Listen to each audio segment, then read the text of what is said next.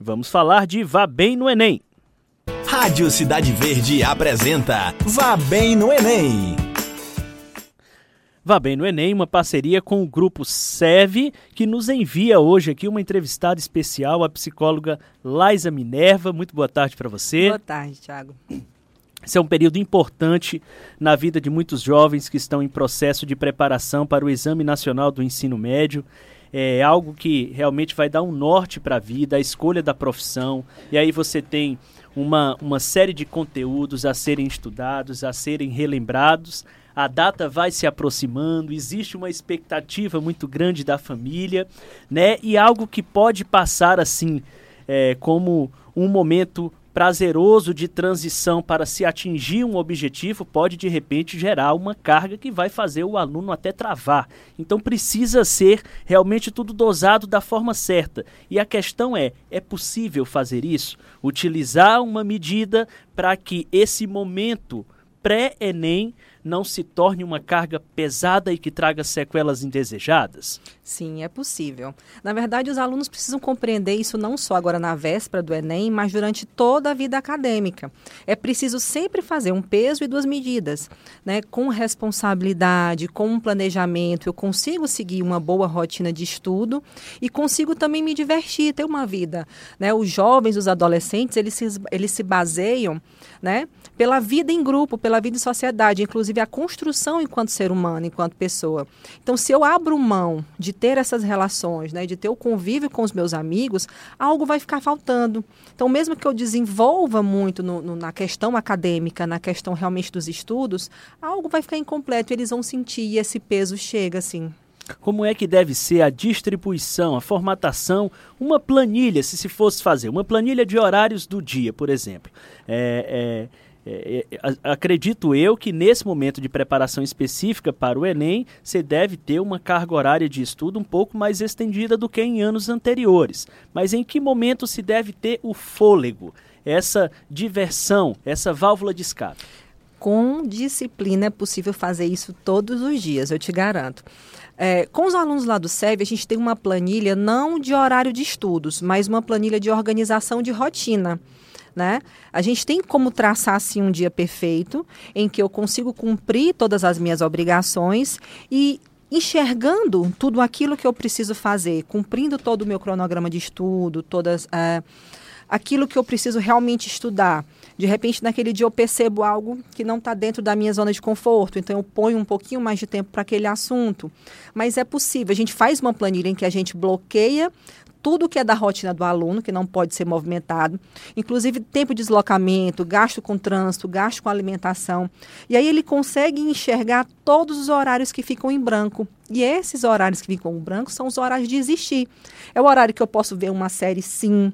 É o horário que eu vou parar para namorar, sim. É o horário que eu vou ter um bate-papo com os meus amigos. Então, é o que eu te falo: não existe segredo, não existe exaustão com planejamento e organização, tudo é possível, fica bem mais leve, bem mais fácil. E qual é a sugestão de atividade para se fazer nesse momento vago? Tem algo que, se exageradamente, é, se caracteriza como algo que não, não é legal? Tem. Alguns alunos na véspera do Enem, eles costumam querer entrar à noite estudando, né? Que é um tiro no pé. Com isso você aumenta os níveis de estresse, o seu nível de produção cai, porque é durante o sono que a gente internaliza todo o aprendizado do dia. Então vamos considerar que eu vou dormir. E aí, durante esse sono, eu chego com uma sobrecarga de informação, eu chego realmente estressado. O meu corpo está cansado, mas a minha cabeça continua acelerada. Então, eu vou entender, o meu organismo vai entender que eu tenho coisas demais para administrar. Então, é possível que tudo aquilo que eu tenho estudado durante o dia não fique internalizado, né? Porque é durante o sono que nós formamos as nossas memórias de longo prazo. Ou seja, estudei tanto durante o dia para ficar com aquela sensação de que não fiz nada depois. Uhum. Então, tudo de exaustão não é legal. Virar noites de sono, um consumo de bebida alcoólica, por exemplo, pra, tanto para quem está se preparando para vestibular, como quem está se preparando para concurso, uma noite mal dormida, ela vem quatro dias na conta depois, para que você consiga se recuperar. Quando você pega um fuso horário, por exemplo, um jogador de futebol, que vai viajar para uma partida fora, que vai mudar de fuso, eles vão muitos dias antes para passear? Não. Eles vão se adaptar para aquela rotina para que estejam rendendo bem naquele dia em que eles vão para aquela jogada. E a mesma questão do Enem. Não adianta eu querer passar os dias do ano inteiro, às vezes consumindo é, cafeína, aqueles, aquelas bebidas né, estimulantes, e no dia antes querer estar dormindo às 8 da noite. O meu uhum. organismo não vai compreender, eu não tenho um ritual. Então, nada de exaustivo nesse momento. Então, a ideia é também estabelecer uma rotina, não buscar novidades que possam quebrar o seu horário biológico. Não. Não, exatamente. É, é, é resumir-se entender que somos seres humanos, né? somos seres de limites, nós precisamos respeitar isso.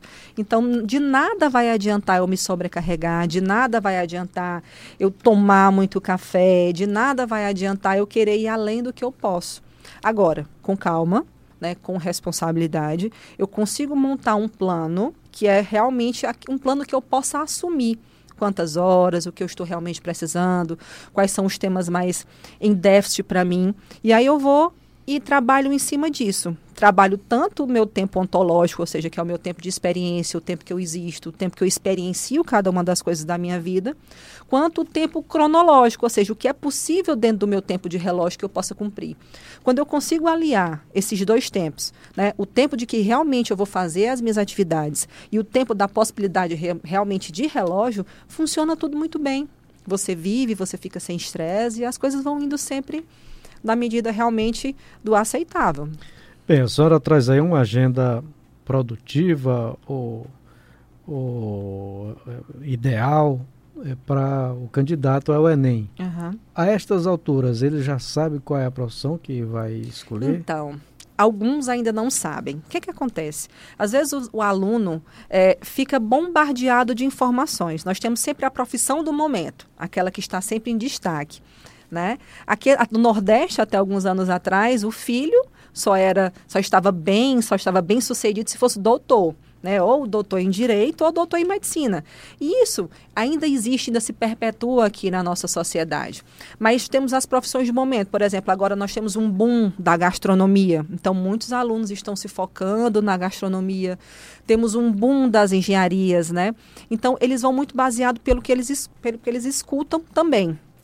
E o que, que acontece? Tomar uma decisão aos 15 anos de idade, aos 16 anos de idade, do que seria algo tão permanente, acaba sendo um sobrepeso. Mas é uma tarefa possível. É, bem, e a, a, questão também é que tem muitas opções, não é? Antigamente era isso aí, ou direito, ou engenharia, ou medicina. jornalismo, medicina, agora não. É tem muita opção. Exato. Isso aí baratina também. São muitas as saídas e aí, como é que se busca um caminho? Bom, pesquisar é a palavra-chave. Eu preciso conhecer as profissões, eu preciso é, tentar compreender como funciona o mercado de trabalho daquele profissional. Uma coisa que também precisa ser considerada: eu pretendo ficar na minha cidade, então, como funciona o mercado para essa determinada profissão na minha cidade? Preciso é, conversar com profissionais né, de perto, entender como é que é a tua realidade, como funciona o teu dia a dia. Algumas escolas, como no caso o nosso SEB, nós fazemos um painel das profissões, onde convidamos diversos profissionais que possam é, trocar experiências com esses alunos. Né? Nós temos uma parceria com a Escola da Inteligência, do professor Dr. Augusto Cury, onde eles têm uns mini testes de orientação profissional que eles também podem fazer. E uma outra alternativa também é, é o exame profissional, de orientação né, profissional vocacional, que é feito por um psicólogo, né, um instrumento de uso do psicólogo, que também dá um norte. Mas todos esses fatores são norteadores, não são definitivos, não são decisivos. É realmente a questão do conhecer aquilo que eu pretendo fazer, porque a profissão ela vai se tornar parte de quem eu sou. Quem eu sou? Sou fulano, sou cicrano e logo em seguida eu me apresento com o que eu faço da minha vida, né? Então, e qual é, é a participação da família nessa escolha? Ela deve ficar distante, deve acompanhar? Então, faz? A família, é, acho que desde quando a criança nasce, a família é uma norteadora. Ela não pode ser uma definidora. Né? Os pais precisam entender. Eu vejo muito a angústia de muitos alunos que eles ficam naquela expectativa de corresponder às necessidades do pai. Ah, eu sempre sonhei em ter um filho advogado. Ah, eu sempre sonhei em ter um filho odontólogo. Eu sempre sonhei em ter um filho engenheiro. O ideal e é o... sonhar ter um filho feliz. Exatamente. E o meu filho? como é que ele está no meio do meu sonho. Se todo mundo puder sonhar junto, eu acho que vai ser bem melhor para todo mundo. Né? E os pais precisam compreender isso. Eles são norteadores. Claro que quando a gente fala de um adolescente de 15 anos decidindo a sua vida, o pai pode estar lá para dar o suporte, para ajudar a pesquisar, né, para encontrar fontes, mas eu acho que a, definir a profissão do seu filho não é a melhor saída, não é a melhor estratégia. Muito bem, nós conversamos aqui com a psicóloga do Grupo Educacional SEV, Laisa Minerva, que hoje conversou conosco dentro do quadro Vá Bem no Enem. Muito obrigado pelas informações que trouxe ao Cidade Gente, Verde Notícias. Muito obrigada, muito obrigada por esse espaço. É um assunto muito relevante e com certeza algumas pessoas que estão ouvindo agora se identificaram com alguma fala. Então, gente, relaxem, agradeçam, sejam gratos por toda a vida escolar de vocês, por todo o esforço que vocês se propuseram. Existe uma bagagem construída. Existe uma já. bagagem, não hum. são dois meses que vai definir. Você tem uma história, então relaxa, centra, que vai dar tudo certo. Muito obrigado, Laisa, pelas informações mais uma vez. Uma ótima tarde para você. Obrigado pela participação.